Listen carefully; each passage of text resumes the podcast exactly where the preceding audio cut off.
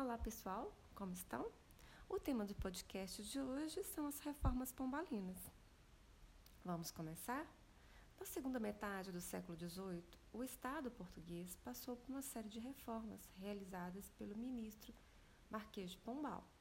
Medidas estas que terão influência direta aqui na colônia da América, ou seja, no Brasil. Este período que estamos falando, no século XVIII, Brasil ainda era uma colônia e pertencia a Portugal. O intuito desta reforma era promover uma modernização nas estruturas administrativas do reino, reduzindo a dependência portuguesa dos outros impérios europeus, principalmente dos produtos ingleses. O que se percebeu foi uma clara influência dos conceitos iluministas nas práticas de Pombal. Agora vamos lembrar um pouquinho o que foi esses movimentos iluministas? As ideias iluministas surgiram lá no século XVII, XVIII em toda a Europa. Os pensadores iluministas contestavam o poder absolutista, o poder do rei e os privilégios do antigo regime. Para eles, o homem só poderia alcançar esclarecimento e a luz por meio da razão.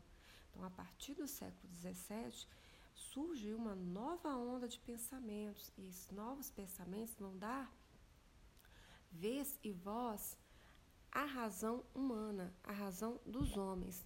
Né? Agora não a, a igreja não influenciava mais no modo de pensar dos seres humanos, essas ideias que surgem a partir aí do século XVII.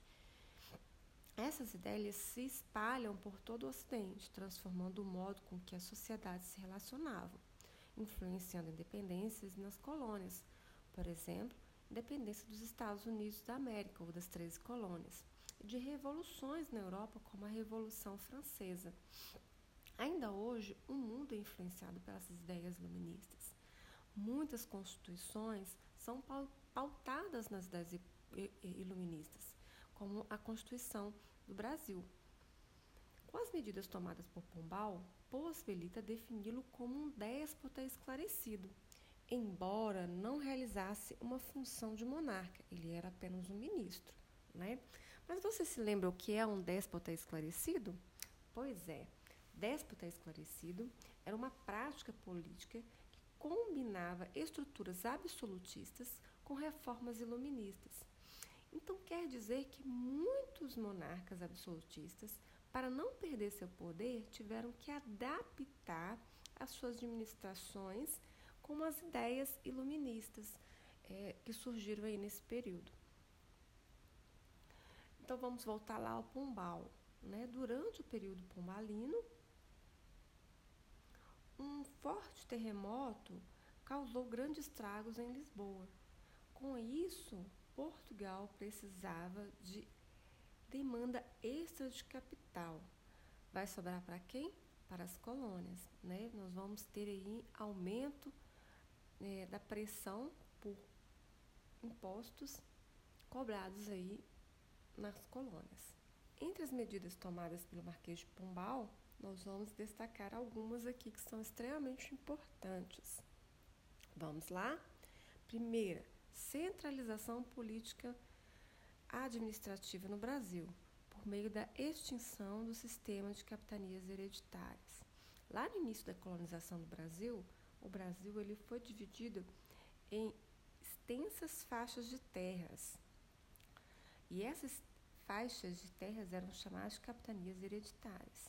Elas eram doadas ou entregues a particulares, ou seja, a uma administração privada. Era assim que funcionava lá no início da colonização. Mas com as ideias de Marquês de Pombal, né, essas terras voltavam para o domínio real. Quer dizer, voltava para o domínio do rei de Portugal. Outra grande medida é a expulsão dos jesuítas do reino em 1759. Né? Os jesuítas vão ser expulsos das colônias e de Portugal. Né? Qual que era o intuito aí com, com a expulsão desses religiosos? Né?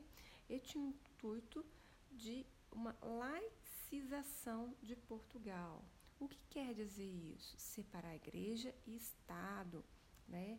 Os religiosos jesuítas tinham é, muita influência aqui nas colônias, na colônia portuguesa, né, e como no próprio Portugal, tá? Através aí da prática de catequização, né, ensinava-se o português e com isso eles tinham muita influência sobre os indígenas que viviam aqui, ok?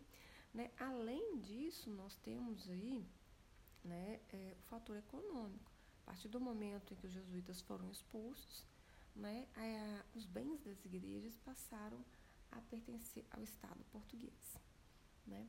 Para substituir é, o, é, o, ensino dos jesuítas, né, que eram eles é, que, em, que fazia a educação aqui, a educação é, aqui no Brasil, né, é, Marquês de Pombal ele criou um subsídio literário, que é um imposto que deveria custear a educação, né, que, que ia substituir as estruturas jesuítas que foram enfraquecidas depois da expulsão deles aqui da colônia. Né?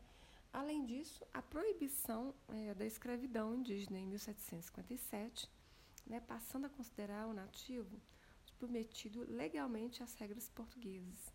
Isso significou, na verdade, a integração do índio à sociedade europeia. Com isso, o índio tinha que incorporar hábitos, cultura, língua né, é, é, europeu. Criação de companhias de comércio que seria responsável pelo monopólio mercantil das regiões designadas, garantindo o aumento das rendas da coroa. A Companhia Geral do Comércio do Estado de Grão-Pará e do Maranhão e a Companhia Geral do Comércio de Pernambuco são exemplos desse modelo. Ele queria acabar aí com, a criação dessas é, companhias da dependência né, que Portugal tinha aí dos produtos, principalmente ingleses. É, e por último, nós temos aí maior controle fiscal das atividades mineradoras, né? como por exemplo, cabe ressaltar a transferência da capital de Salvador para o Rio de Janeiro é a instauração da primeira derrama e a criação real extração. Né? Então, nós temos aí, para poder controlar melhor né, o fisco em relação a, ao miner, a minera, aos produtos minerados aqui nas Minas Gerais, né, o ouro, o diamante, ele transferiu a capital de Salvador para o Rio de Janeiro, porque ficava mais próximo, mais fácil para poder fazer essa fiscalização. Né? E nós vamos ter a derrama, a derrama é a cobrança é, dos impostos atrasados, né? do, do quinto, né? lembrando a vocês que nesse período aqui, um quinto de tudo que era produzido nas Minas Gerais deveria ser entregue à coroa portuguesa. Né? Muitos mineradores aí estavam em decadência né? É, desse processo de mineração, nós temos aí a derrama. Né, que a derrama vai é, ocasionar aí, é, um conflito aqui na, nas Minas Gerais que é a conjuração mineira, que nós vamos ver semana que vem.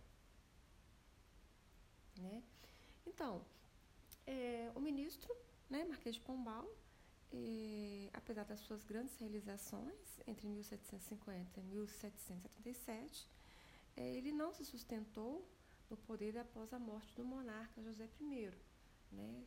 Seus adversários políticos conseguiram manipular a, a monarca Dona Maria I, que fica no lugar de José I, para afastar o governante de seus encargos, né, provocando uma reação conservadora contrária às medidas modernizantes de Pombal, né, e implementar a reaproximação do Reino Luso com a Inglaterra, elemento determinante para o rumo da coroa portuguesa nas décadas iniciais do século XX. Tá? Pois é, gente, esse é o tema do podcast de hoje. Qualquer dúvida, estou à disposição. Até mais.